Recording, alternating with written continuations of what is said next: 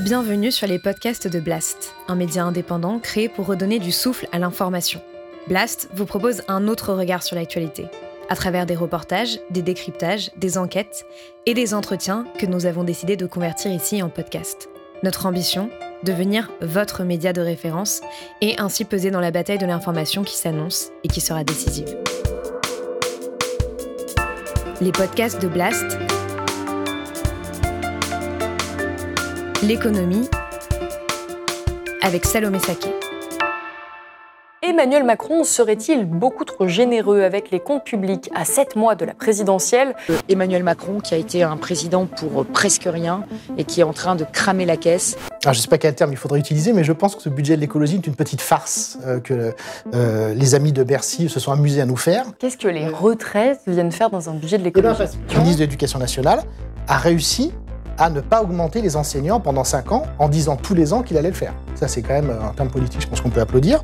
Malheureusement, c'est une situation absolument terrible, mais il y a une génération Covid hein, de, jeunes qui sont arrivés euh, diplômés euh, en fin d'études depuis deux ans déjà, et qui sont arrivés dans un marasme économique absolument sans précédent, et dont on sait qu'ils ont connu des problèmes terribles d'insertion dans l'emploi, qui ne sont pas résolus, et qui, pour certains d'entre eux, on le sait aussi, vont les pénaliser sur l'ensemble de leur vie.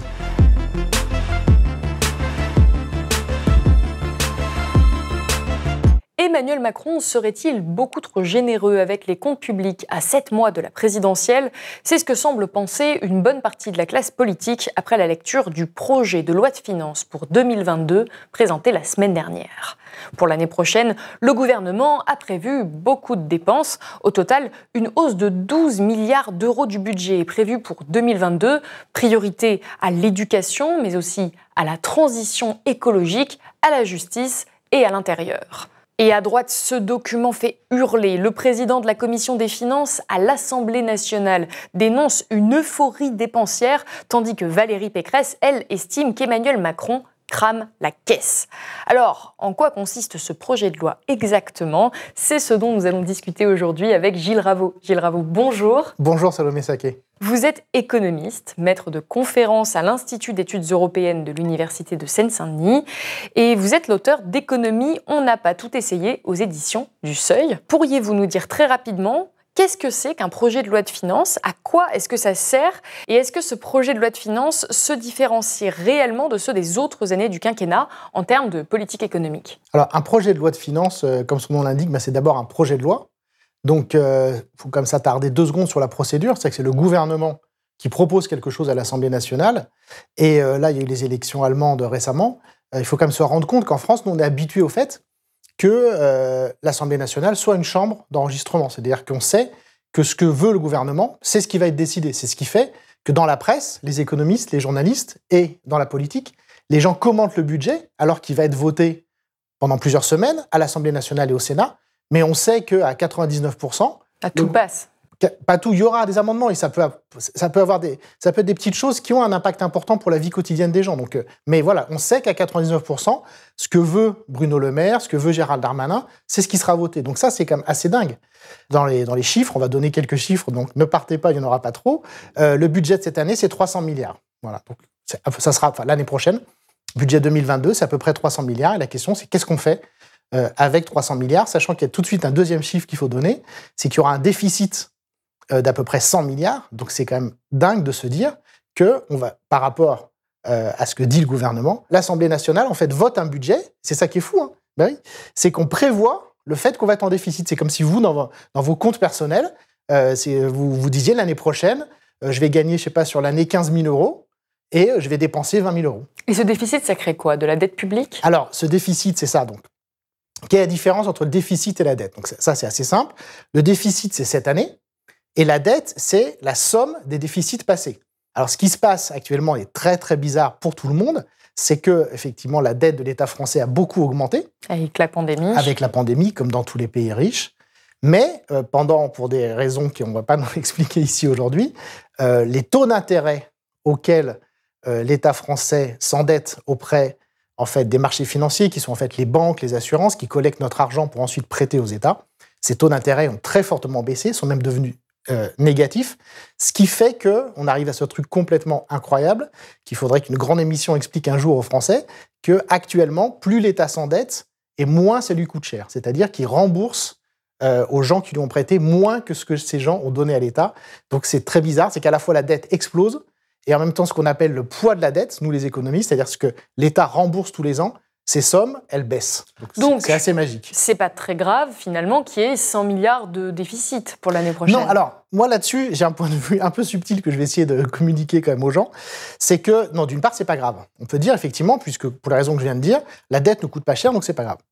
Par contre, euh, si on sort deux secondes du débat politico-politique actuel, surtout avec la présidentielle, euh, ce qu'on sait tous, hein, et ce que savent particulièrement les jeunes, hein, il y a eu des sondages, des enquêtes internationales très impressionnantes ces dernières, semaines qui montrent que les jeunes savent, hein, savent que la situation matérielle, que les conditions de vie dans lesquelles nous sommes vont très fortement se dégrader euh, au cours des années qui viennent. C'est certain, il n'y a aucun doute là-dessus. Et ça, ça nécessite une action publique extrêmement forte. Et, donc, ça nécessite beaucoup d'argent. Donc, la grande difficulté, c'est que on est, et, c'est quand même dommage que le Covid n'ait pas fait comprendre ça à nos dirigeants, on est toujours dans une logique de réparation. C'est-à-dire qu'on laisse les catastrophes arriver, puis après on dit ah bah dis donc, euh, il y a une inondation, il faut réparer, ça coûte cher. Mais en fait, il faudrait mettre en place aujourd'hui un immense plan de sécurisation du territoire, de sécurisation des personnes, euh, avec euh, voilà, construire des espaces verts immenses dans les villes, euh, isoler les logements, faire réduire fortement la voiture individuelle à la place des transports collectifs. Et donc ça, ça nécessite des investissements colossaux. Et justement, en parlant d'investissements pour l'avenir, le budget du ministère de l'écologie devrait presque atteindre les 50 milliards d'euros pour 2022, une augmentation de 3% par rapport à l'année précédente. Depuis le début du quinquennat, ce budget aura progressé de 20% pour l'écologie.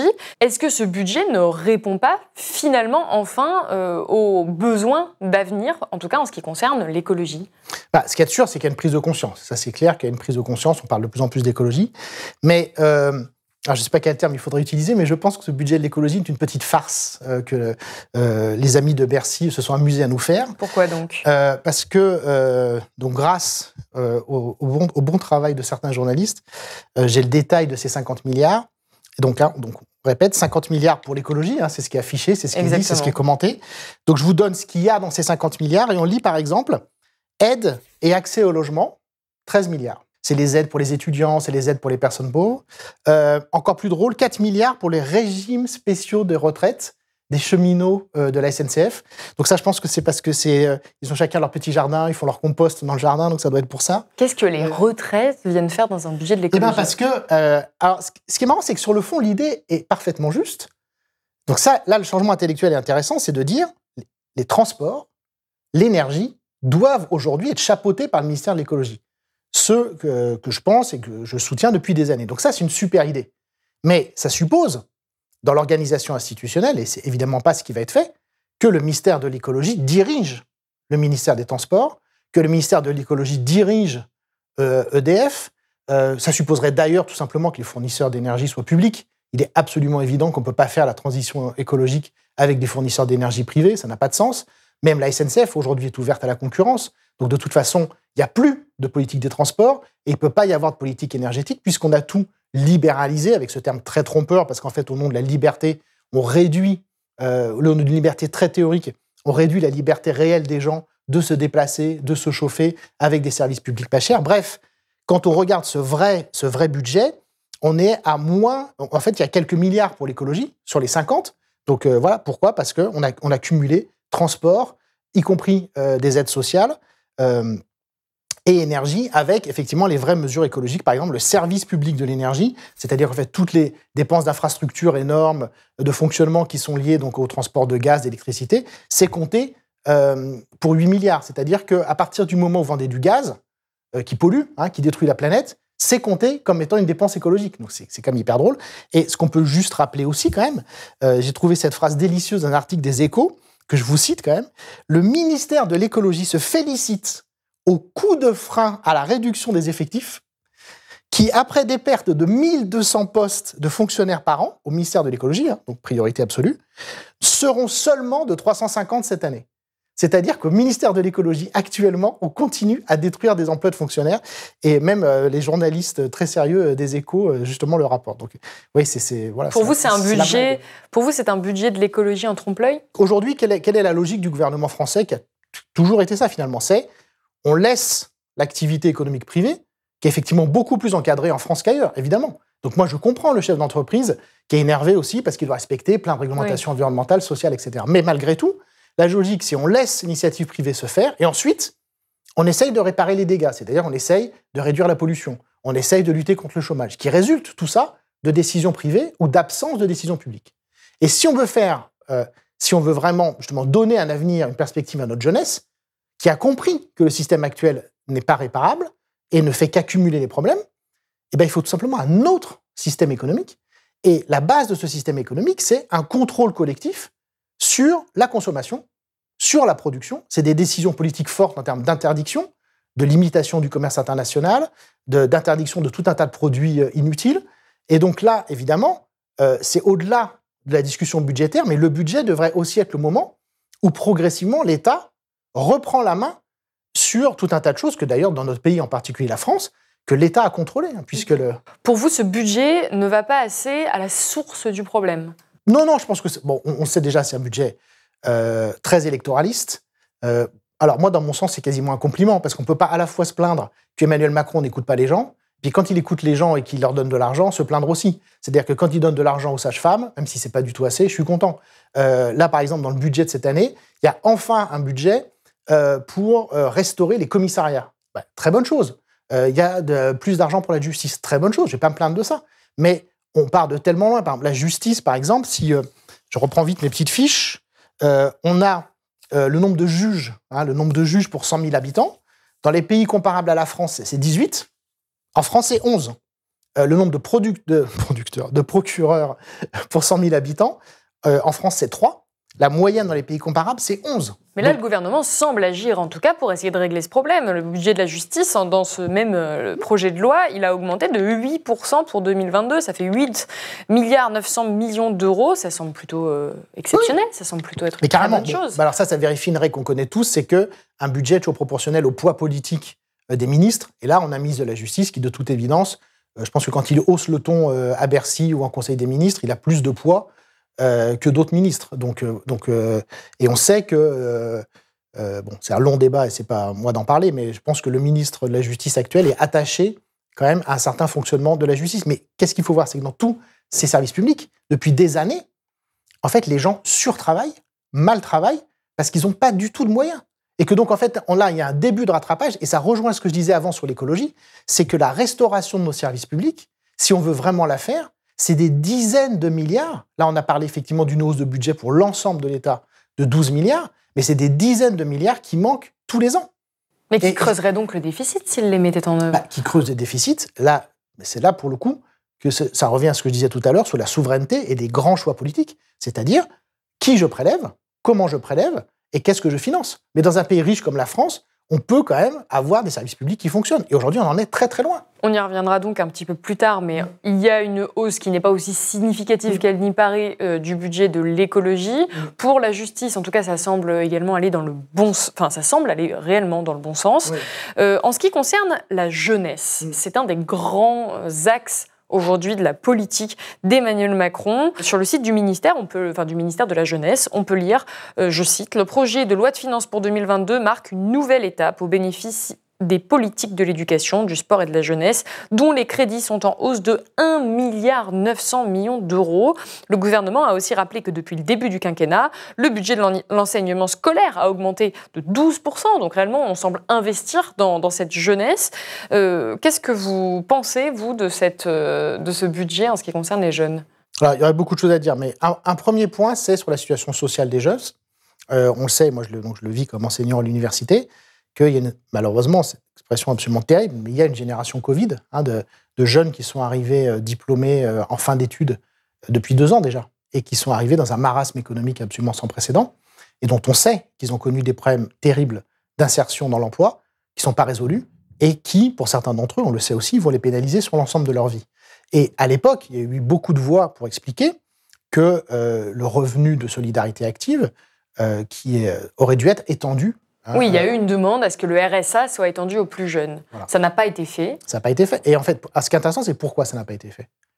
Ça n'a pas été fait pour des raisons strictement idéologiques. C'est-à-dire que ça fait partie de ces décisions, comme la baisse récente des allocations chômage. On a comme un gouvernement qui a réussi à baisser les allocations chômage à un moment de, de crise sociale très forte aujourd'hui. Ça a été reporté à plusieurs reprises. Ça devait être fait en plein milieu de la pandémie. Ça a été reporté notamment la première la... réforme de l'assurance chômage a été reportée parce qu'elle a été en fait censurée pour des raisons juridiques par le Conseil d'État. C'est-à-dire que cette réforme, en plus d'être pas très intelligente sur le plan économique, d'être injuste socialement, elle était simplement erronée sur le strict point de vue juridique, en termes notamment euh, d'égalité des droits entre les chômeurs. Pour revenir euh, au RSA, il faut savoir que là aussi c'est drôle en France, parce qu'on a ce mythe, par exemple, d'être un pays toujours en avance par rapport aux autres sur le plan social. Mais euh, pour les, vieilles personnes comme moi, on se rappelle que, par exemple, lorsque Michel Rocard a introduit le revenu minimum d'insertion en 1988, à la fin des années 80, ce revenu minimum, il était en place dans tous les pays européens. On était le dernier à l'avoir. Là, le RSA jeune, il est en place dans tous les pays européens, quasiment tous. Mais alors, le gouvernement propose en tout cas une alternative à ce RSA. Alors il y avait le dispositif garantie jeune qui existait déjà et aujourd'hui ce gouvernement propose la mise en place d'un revenu d'engagement pour les jeunes qui serait un petit peu une adaptation de la garantie jeune qui aujourd'hui se limite à 200 000 personnes et là qui pourrait s'étendre à beaucoup plus de jeunes. Euh, de les, ça consiste en gros, si j'ai bien compris, à les accompagner dans leur insertion professionnelle tout en leur garantissant 500 euros par mois, ce qui finalement correspond euh, au RSA. Donc voilà, c'est juste parce qu'effectivement le, le grand chef euh, ne veut pas d'un RSA jeune, donc il n'y aura pas un RSA jeune. Mais comme il voit quand même qu'il y a un problème, il veut créer la même chose sous un autre nom, donc ça va s'appeler le revenu d'engagement. Mais ce qui est intéressant, c'est que ça n'a pas été décidé. Ça n'a pas été décidé, parce que là encore, il y a des combats philosophiques entre les personnes quand même très privilégiées du gouvernement, qui n'ont aucune idée de ce que c'est que la pauvreté, que ça n'intéresse pas et qui ne veulent pas s'y intéresser, et qui se permettent d'avoir des pseudo-débats sur l'assistance, etc., alors que on a des, des centaines de recherches sociologiques, économiques, qui montrent que, au contraire, les minima sociaux, par exemple, sont particulièrement bas en France. Euh, toutes les associations expliquent depuis des années que, en fait, ça coûte extrêmement cher à la société ce maintien de la pauvreté. Il y a comme une étude de l'INSEE qui est sortie là très récemment qui nous a expliqué, dans le calme le plus total, qu'une personne sur quatre dans notre pays est en situation de pauvreté. Une personne sur quatre. Et ça, ça n'a aucun espèce d'impact sur le débat politique en pleine année présidentielle. Bah, en tout cas, le revenu d'engagement, et il existe semble être une, un ouais, moi, réponse. Moi, j'observe ce que je vois. Et là, je ne vois pas de revenu d'engagement. Et euh, c'est quand même, si c'est créé plus tard, pourquoi c'est pas dans le budget? Si on revient à la question de la, de la, sincérité des comptes, pour reprendre les termes de Bruno Le Maire, si c'est un revenu d'engagement euh, de 500 euros, c'est des milliards de dépenses par an, donc ça doit être présenté devant la représentation nationale. Et pourquoi, selon vous, pas, ça n'a pas été annoncé dans le budget? Parce qu'on a des... Euh, on a des gens au gouvernement, et malheureusement j'ai l'impression qu'on a aussi un grand nombre de hauts fonctionnaires qui ne connaissent pas la réalité économique et sociale de leur pays et qui vivent sur toutes ces fausses idées euh, que, vendent tout un tas d'éditorialistes, eux aussi très mal informés euh, et souvent très bien payés, sur les dégâts de l'assistanat, euh, qui ont en fait gagné tous les esprits. Comme ces questions ne sont pas enseignées au collège, qu'elles ne sont pas enseignées au lycée, qu'elles ne sont pas enseignées à la fac, vous faites tout un cursus d'économie, vous n'avez pas de cours sur la pauvreté, vous n'avez pas forcément de cours sur la protection sociale. Et en sociologie, on va dire c'est une question d'économiste. Donc ces questions-là, en fait, à peu près personne ne les connaît. Vous voulez dire que les gens qui nous gouvernent ne savent pas du tout ce que c'est la pauvreté, selon vous? Ah oui, vraiment. Et je pense qu'ils revendiquent, au contraire, le fait d'être dur avec les pauvres. C'est quelque chose qu'on a connu au Royaume-Uni il y a des décennies avec Margaret Thatcher. C'était en 1980, c'était il y a 40 ans. C'est ce qu'on a connu aux États-Unis. À l'époque, nous, en France, en tout cas, on pensait être préservés de ces idées-là. Elles ont évidemment gagné la France. Elles sont en fait enseignées euh, en sciences politiques, en économie. Et en fait, il y a un consensus maintenant euh, pour dire qu'on allait trop loin dans la protection sociale. C'était tout le discours euh, d'Emmanuel Macron. Et quand même, une des grandes forces de ce budget, c'est d'arriver à faire totalement oublier son costume de président des riches qui était revendiqué, en fait, d'être le président des riches. Aujourd'hui, il est accusé par une, vraiment une mm. partie très importante de l'opposition d'être beaucoup trop, mm. entre guillemets, à gauche, si tant est que ça ait encore du sens, euh, d'être en tout cas beaucoup trop généreux. Juste parce que j'avais pas fini sur votre question sur les jeunes, juste un chiffre pour, pour donner une ordre de grandeur. Donc, euh, il y a un procès, il y a euh, Jean-Michel Blanquer a quand même réussi, dans des grandes réussites de Jean-Michel Blanquer, ministre de l'Éducation nationale, a réussi à ne pas augmenter les enseignants pendant cinq ans en disant tous les ans qu'il allait le faire. Ça, c'est quand même un terme politique, je pense qu'on peut applaudir. Donc, il a enfin commencé un tout petit peu à le faire. Donc, pour cette année, budget de l'éducation nationale, 700 millions d'euros en plus pour enfin augmenter un tout petit peu les rémunérations des enseignants, principalement en début de carrière. Très bien. Je donne un autre chiffre, la baisse de la taxe d'habitation. La taxe d'habitation, au début, devait être, ne devait concerner que 80% des ménages. Et comme Emmanuel Macron était triste que ses amis riches n'en bénéficient pas eux aussi, il a étendu euh, la suppression de la taxe d'habitation aux ménages les plus aisés. Vous comprenez bien que le coût euh, d'une suppression d'impôt explose quand vous allez chercher les revenus les plus élevés, qui sont évidemment ceux qui contribuent le plus. Donc la simple augmentation euh, de la suppression de la taxe d'habitation, c'est 1,6 milliard. C'est-à-dire que c'est deux fois plus d'argent qui est rendu à des gens qui, si ça se trouve, vont même pas s'en rendre compte, qui n'en ont pas besoin, qui de toute façon vont l'épargner. On parle des 20% des ménages les plus aisés. qui, qui, sont exonérés maintenant de la taxe d'habitation. Dans le projet de loi 2022. Ce cadeau qui est fait et qui coûte de l'argent tous les ans, donc ces gens-là vont toucher ces 20% de la population plus de deux fois plus que ce qui va être donné à l'ensemble des enseignants par le ministère de l'Éducation nationale. Et tous les choix ont été comme ça. La, suppression euh, de, l'impôt de solidarité sur la fortune, son remplacement par euh, l'impôt sur la fortune immobilière, c'est plusieurs milliards, 3 ou 4 milliards, qui sont perdus chaque année. Euh, en, pleine, en pleine pandémie, l'État a supprimé ce qu'on appelle les impôts de production. Ça coûte 10 milliards d'euros à l'État tous les ans. Et l'État aussi a supprimé, a fortement réduit l'impôt payé par ce qu'on appelle l'impôt sur les sociétés, qui est en fait l'impôt sur les bénéfices que payent les entreprises, pour le ramener effectivement à la moyenne européenne, puisqu'il était plus élevé en France et ça, c'était pas possible. Et donc là, c'est des sommes très importantes qui sont perdues tous les ans. Et ce qui est impressionnant, c'est que ces questions-là sont totalement absentes du débat aujourd'hui. Oui, parce qu'on s'est beaucoup focalisé finalement sur les dépenses et mm. pas sur la manière dont on fait rentrer de l'argent. Pas, on n'a pas beaucoup parlé des recettes fiscales. Pour vous, c'est ça aujourd'hui euh, le cœur de ce projet de loi de finances 2022 je vous dis, je pense que c'est un, projet qui est très malin. Il y a un habillage politique euh, qui est assez génial. Euh, et surtout qui se base sur beaucoup d'idées fausses. Par exemple, l'exemple typique, c'est la fiscalité. Quand on pense fiscalité, ce qui s'allume dans la tête des gens, c'est impôt sur le revenu. Parce que c'est l'impôt que tout le monde, enfin que la plupart des gens connaissent. C'est un impôt qu'on qu'on sent passer parce qu'on reçoit le petit courrier euh, charmant du ministère des Finances et tout ça. Bon, mais quand on regarde, alors là je prends les fiches 2019 pour avoir un budget normal, c'est-à-dire pas un budget euh, avec la pandémie et tout ça, tout a explosé. Mais donc si on prend un budget normal, quel est le premier impôt qui rentre dans les caisses de l'État? C'est bien sûr la TVA.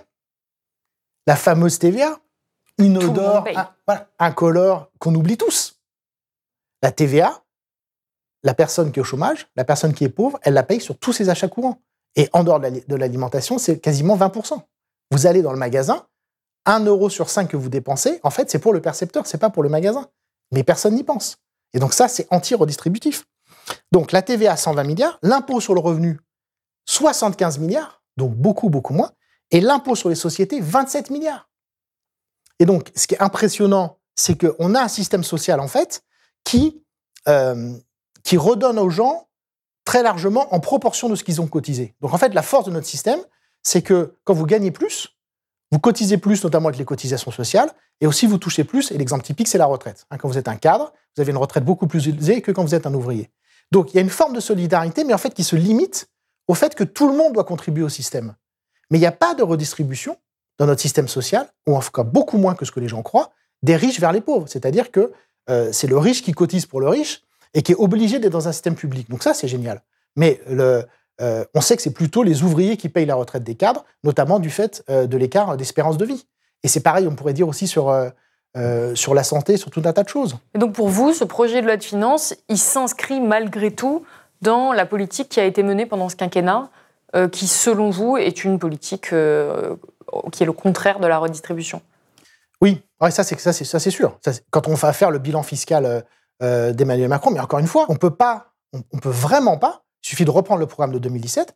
On ne peut absolument pas reprocher Emmanuel Macron d'avoir baissé au cours du quinquennat de façon sans précédent les impôts sur les très riches et les impôts sur les entreprises. Parce qu'il avait dit qu'il le ferait. Il avait dit qu'il le ferait. C'était son programme. Alors là, pour le coup, c'était son programme. La deuxième chose qu'on peut rappeler, qui est quand même assez drôle par rapport à nos amis Valérie Pécresse et, et autres Xavier Bertrand, c'est que quand on regarde en longue période, qui est-ce qui fait toujours exploser le déficit public? C'est toujours la droite. Ah bon? Comment ça? Ah Oui, ça c'est marrant, hein, parce qu'ils arrivent à, ils arrivent à croire eux-mêmes qu'ils sont des gens rigoureux et tout ça. Alors pourquoi? Pour une raison qui est très énervante pour moi, c'est que euh, ces gens-là ont une fable dans la tête qui est que quand on baisse les impôts, ça crée plein de richesses et que donc au final, l'État, il y a tellement de richesses qui est créée, ces richesses étant imposées, l'État récupère plus qu'à la fin. Et euh, donc là, c'est un sujet qu'on connaît un tout petit peu, nous les économistes, il y a eu plein d'exemples dans l'histoire. Et qu'est-ce qu'on observe à chaque fois? Un résultat absolument incroyable, et là, il faut avoir vraiment fait des études très poussées pour comprendre, c'est que quand on baisse les impôts, eh ben en fait, on réduit les recettes de l'État. Ce qui est absolument dingue comme résultat. C'est-à-dire que quand on y pense, c'est fou, mais c'est la réalité. Et euh, par exemple, Christine Lagarde, qui a un bureau chauffé à la tête de la Banque Centrale Européenne, alors qu'elle ne connaît comme strictement rien aux questions monétaires, quand elle était ministre, euh, quand elle était ministre de l'économie, elle a fait la loi TEPA, Travail, Emploi et Pouvoir d'achat, qui a fortement euh, déjà baissé les impôts. Édouard Balladur, en son temps, avec euh, déjà Nicolas Sarkozy, qui était ministre du Budget, avait énormément euh, fait augmenter euh, le déficit public. Et il y a même des gens qui pensent que c'est une stratégie volontaire d'amaigrissement de l'État. C'est-à-dire que quand vous réduisez les taxes, dans la réalité, effectivement, vous augmentez le déficit, vous augmentez la tête. Et donc, évidemment, ça légitime ensuite des politiques antisociales, parce que quand vous regardez du, côté des dépenses, bah c'est sûr que les plus grosses dépenses de l'État, c'est les salaires des fonctionnaires, c'est le nombre de fonctionnaires, c'est l'éducation, c'est la santé. Donc, si vous voulez vraiment réduire les, dépenses, il faut réduire ce qui bénéficie à tout le monde. Et donc, c'est les choses les plus importantes euh, de la vie.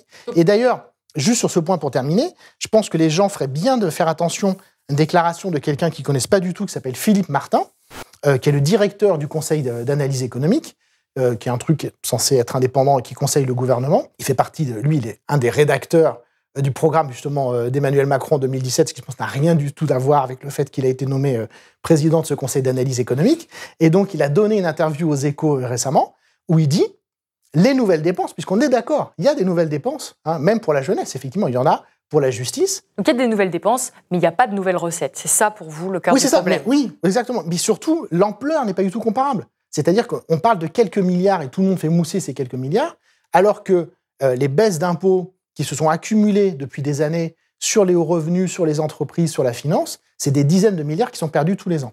Et donc Philippe Martin, qu'est-ce qu'il nous dit? Et là, je pense que cette phrase pourrait intéresser les gens. Les nouvelles dépenses justifient la future réforme des retraites. Donc, voilà. On voit bien que c'est ça. C'est-à-dire qu'on fait un petit cadeau, mais on sait très bien qu'on alimente le déficit. Encore une fois, 100 milliards d'euros de déficit. La dette augmente de 100 milliards tous les ans. C'est quand même des sommes très importantes. Et donc là, on va vous dire, bon, ben, Maintenant, enfin voilà, revenir et le programme de ce qui s'appelle de stabilité, d'ailleurs, c'est intéressant, euh, que la France a transmise à l'Union européenne, euh, avance des scénarios qui évidemment ne seront pas respectés parce qu'ils seraient intenables socialement. Ça serait des gilets jaunes puissance 10, mais j'invite les gens à regarder ce passionnant document qui est le programme de stabilité de la France envoyé à l'Union européenne, fait des projections en fait de baisse des dépenses publiques absolument sans précédent. On le voyait déjà avec le rapport Arthuis qui avait été euh, remis en février dernier, euh, qui prévoyait une forte austérité, clairement. Euh, aujourd'hui, on a quand même la sensation que cette, cette austérité n'est pas du tout mise en œuvre. Tout à fait. Et que, justement, ce projet de loi de finances prévoit de ne pas du tout respecter ce, que, ce pacte de stabilité dont vous mm. parlez, ce rapport Arthuis. vous, qu'est-ce que vous pensez? Est-ce que non seulement ils n'ont pas augmenté euh, les recettes, mais en plus, ils, alors, ils augmenteraient les dépenses. Mais est-ce que pour vous, cette augmentation des, dépenses publiques va être respectée? Si jamais euh, Emmanuel Macron devait être maintenu au pouvoir Oui, je pense qu'elle va être respectée, mais euh, voilà, on est sur un budget très particulier, on est sur un budget électoraliste. c'est comme ça tous les ans en fin de mandat, c'est pas du tout spécifique à Emmanuel Macron. Ça peut se comprendre, je veux dire, à un moment, voilà, bon, il est en campagne électorale, il fait des cadeaux, bon, c'est un peu Noël avant l'heure, pourquoi pas. La grande question, c'est le, prochain budget. Mais l'autre, un autre aspect qui est totalement euh, absent, euh, justement, il y a eu encore une grande enquête d'un collectif qui s'appelle le collectif Nos services publics euh, auprès des fonctionnaires. Il y a eu des témoignages aussi très, très émouvants d'ailleurs de, fonctionnaires de police récemment qui, racontent qu'on on leur dit de rester mobilisés pour le week-end, ils restent chez eux, ils peuvent rien prévoir, en fait on les appelle pas, qu'on les change d'affectation en permanence, qu'on les écoute pas. C'est ce que disent tous les fonctionnaires. Et là où moi je suis vraiment déçu euh, par Emmanuel Macron, c'est qu'il nous avait vendu son pragmatisme, il avait vendu le fait qu'il venait de l'entreprise. Comme tout le monde, l'entreprise, maintenant, c'est effectivement la référence normative euh, ultime. Enfin, tout le monde veut être une entreprise. Et moi, j'avais naïvement, parce que je suis un garçon euh, très naïf, j'avais naïvement cru qu'il allait enfin s'occuper un des problèmes majeurs du pays qui concerne autant les citoyens que les entreprises, qui est le fonctionnement de l'État. Qui est le fonctionnement de l'État. C'est-à-dire que les fonctionnaires soient bien payés, qu'ils aient des moyens de travail, des trucs complètement dingues. Je parle d'ordinateurs, d'imprimantes, euh, des salles avec l'électricité, le chauffage, pas le toit qui fuit, etc. Donc j'ai bien conscience de demander des choses assez délirantes. Euh, qu'on fasse confiance aux gens, qui soient compétents, qui soient formés régulièrement, qui aient des trajectoires de carrière. Tout ça est totalement absent de la fonction publique. Et il y a un moment, il faudra bien que le prochain président ou la prochaine présidente comprenne que le pays est bloqué et ne fonctionne pas, notamment à cause de ça. C'est-à-dire que je sais que ce que je dis là, ça paraît limite corporatiste et très abstrait, mais si vous, vous avez des problèmes avec votre caisse euh, d'allocation familiale, si vous avez des problèmes avec votre gamin à l'université, au collège, si les profs vont mal, si les infirmières vont mal, si les sages-femmes vont mal, si les flics vont mal, ça a des conséquences sur vous et que le diagnostic, il était clair, établi depuis des années, c'est que les gens vont être respectés et euh, par leur hiérarchie, qui leur parle extrêmement mal. Il y a une violence incroyable l'État est le pire employeur du pays. Et ça, Bruno Le Maire, c'est très impressionnant dans ses déclarations, il ne sait pas qu'il est le premier employeur du pays. Il n'en parle jamais. Ça ne l'intéresse absolument pas. Alors pour résumer votre propos pour notre mm. audience, vous me dites si j'ai bien compris euh, mm. ce que vous avez dit. Pour vous, il n'y a pas eu une seule remise en question des recettes fiscales. Il n'y a aucune transformation de ce côté-là, si ce n'est d'aller dans le même sens, y compris dans ce budget 2022, d'aller dans le même sens que ce qui a été fait les années précédentes. Il y a en revanche une une hausse des dépenses publiques. Mm. Vous parlez du fait que pour vous, l'État, le, le, rôle de l'État n'est pas assez euh, renforcé. Il est, et en tout cas, là, il n'est pas euh, attaqué, il n'est pas amoindri. Au contraire, on augmente un petit peu tout de même le budget de chaque ministère, y compris euh, des budgets qui sont censés améliorer les conditions de travail de, des personnes dont vous venez de parler. Euh, c'est un choix politique qui sera peut-être appliqué. La dernière question, et pas des moindres, comment est-ce qu'on évalue l'impact de ces politiques économiques. Chaque année, il y a un budget, il y a des décisions économiques qui sont prises, et ce depuis des décennies. Comment est-ce que l'on sait si ça a fonctionné ou pas? Est-ce qu'il y a une inspection? Est-ce qu'il y a euh, un rapporteur, quelqu'un qui, à la fin, vient faire le bilan de euh, ce budget pour euh, telle année, par exemple? Alors là, c'est une, situation très étonnante. C'est que d'un côté, il y a une production considérable d'évaluation par plein d'institutions. Il y a le Conseil économique, social et environnemental, euh, il y a les rapports du Conseil d'État, il y a bien sûr les énormes rapports de la Cour des comptes, avec y compris les cours des comptes régionales, les comptes régionaux, locaux aussi qui sont examinés. Euh, il y a le Conseil d'analyse économique, il y a l'INSEE qui produit des, statistiques, des études approfondies. Il y a un institut des politiques publiques. Il y a même un, haut conseil des finances publiques qui a d'ailleurs grogné parce qu'il estimait que le budget actuel n'était pas très clair sur des dépenses futures qui éventuellement pourraient venir et qui ne sont pas dans le budget actuel. Bref, il y a plein de trucs. Donc tout ce que vous dites depuis des années, c'est un désastre économique. Il n'arrive pas à, établir des politiques économiques efficaces. Il y a des gens pour le contrôler et pour le dire. Alors le contrôler, non. Euh, je dirais pas le contrôler. Pour en faire le bilan. Pour en faire le bilan, l'observer. Mais ça, ça renvoie à ce que je disais au début. Comme les parlementaires savent qu'il n'y a pas de vrai débat parlementaire euh, et que c'est des choses techniques, ils sont quand même très fortement désincités à fournir le travail considérable, euh, technique, compliqué, un peu, quand même un peu, un peu chiant hein, de, lire toutes ces études, pour ensuite euh, critiquer le budget de l'État et la discussion parlementaire, puisqu'encore une fois, ils savent que, sauf exception, ça n'aura pas d'impact. Alors, il y a quand même des résultats très intéressants, parce que quand il y a des trop grosses boulettes, ça finit par se voir. Par exemple bah, La plus grosse des dernières années, ça a été le, le cadeau fait aux amis de Vinci, des Fages et des autoroutes qui ont quand même été donnés un prix dérisoire par Dominique de Villepin, déjà au nom de la réduction de la dette publique à l'époque. Et là, vous avez des auditions très sérieuses qui ont eu lieu devant des commissions parlementaires, notamment au Sénat, que tout le monde peut retrouver en ligne. Et là, il y a des choses qui sont dites, mais ça n'a pas d'effet. Euh, ça intéresse donc assez peu les hommes et les femmes politiques pour des raisons euh, qu'on vient d'expliquer. Ça intéresse assez peu les journalistes aussi, parce que là, pour, des raisons euh, techniques. Et surtout, je ne sais pas pourquoi, ça n'est pas, je déteste pourtant ce mot, ça n'est pas dans la culture française. C'est-à-dire que on, ne, prévoit pas le fait de légiférer en fonction de ce qui a marché, de ce qui n'a pas marché. Et juste pour finir, encore une fois, là, très très joli tour de passe-passe du, gouvernement, hein, ce qu'on appelle, les, nous dans notre jargon, les dépenses fiscales, c'est-à-dire les recettes fiscales auxquelles l'État renonce, qui sont en gros les niches fiscales, même si c'est un peu différent. Euh, il y a eu le crédit d'impôt compétitivité emploi, il y a eu les baisses euh, de cotisations euh, sociales sur, sur les bas salaires. Mis en place sous François Hollande. Oui, alors le CICE sur François Hollande, enfin sous Emmanuel Macron, hein, déjà, quand il était son, quand il était son ministre de l'économie, les baisses de cotisations sociales depuis 1993, donc ça commence légèrement à dater. Et là, on parle encore une fois de dizaines de milliards de recettes, aussi le crédit impôt recherche, de dizaines de milliards d'euros de recettes auxquelles l'État renonce. On a des évaluations scientifiques. On sait que pour la grande majorité, ces dépenses ne fonctionnent pas, qu'elles n'atteignent pas leurs objectifs. D'ailleurs, la plupart des économistes l'avaient dit avant que ça soit mis en place. Et ça, ce débat-là, vous voyez, euh, c'est quelque chose qu'on ne voit pas. C'est-à-dire que c'est de l'argent qui ne rentre pas. On s'est habitué au fait qu'ils ne rentrent pas. Et encore une fois, avec ces dizaines de milliards, là, on pourrait, si on revenait sur ces politiques, évidemment, ça, ça serait douloureux, mais si on revenait, si on supprimait hein, le crédit impôt recherche, si on supprimait ou si on réduisait très fortement les baisses de cotisations sociales euh, sur les bas salaires, là, on aurait euh, des dizaines de milliards pour la protection sociale, pour la recherche, pour l'enseignement. Donc là, ça, c'est un vrai choix de société. Vous dites, euh, les députés, eux, ne vont pas euh, lire ces rapports, ils ne vont pas forcément faire la recherche parce qu'ils n'ont pas forcément ni le temps, ni euh, la volonté, ni même la possibilité politique. En revanche, le gouvernement, les ministres, ceux qui impulsent ces politiques, eux, ils les connaissent, ces rapports. Comment se fait-il qu'ils continuent dans une voie que vous, vous jugez erronée? Eh bien, parce que pour citer une dernière fois mon grand maître Bernard Maris, et en fait, c'est la beauté de la chose, c'est que les ministres comme nous, c'est des êtres humains. Et une des choses qui définissent ces êtres humains, c'est les croyances. Il y a des choses auxquelles on croit, des choses auxquelles on ne croit pas. Et que derrière tout cette apparence de rationalité, il y a des croyances très profondes. Et je finis juste avec un exemple qui me tient à cœur, le crédit impôt recherche. J'ai entendu euh, Édouard Philippe, il y a trois ans, à l'université d'été du MEDEF, j'ai entendu dire devant euh, les patrons, le crédit impôt recherche, ça marche et on va l'étendre. Eh bien, les gens peuvent faire une recherche en deux secondes sur le site de France Inter sur les scandales qui sont liés au crédit d'impôt recherche de 2017, cette enquête, qui montre que non seulement ça finance pas la recherche, que Carrefour l'utilise pour des enquêtes marketing, que la Société Générale utilise ce, crédit d'impôt pour nous vendre des produits financiers toxiques, qu'il y a des boîtes qui se sont spécialisées dans le fait de vendre aux entreprises un rapport disant qu'elles avaient utilisé ce crédit pour faire de la recherche, qu'elles n'ont rien fait. Tout ça est archi documenté, archi connu. Euh, tous les journalistes scientifiques le savent. Nous, et il faut savoir que ce crédit impôt recherche, à lui tout seul, c'est plus que le budget du CNRS. C'est plus que le budget du CNRS qui couvre toutes les disciplines, de la paléontologie à la chimie, la physique, la sociologie, la biologie, tout ce que vous voulez. Voilà. Bon, ça, c'est un exemple très clair. On sait que ça ne marche pas. On sait que c'est pour. Mais alors. alors c'est intéressant. Pourquoi ça ne marche pas le crédit impôt recherche? Parce que c'est fait pour ne pas marcher. C'est-à-dire que vous dites aux entreprises si vous déclarez que vous faites de la recherche, bah, c'est moi qui paye.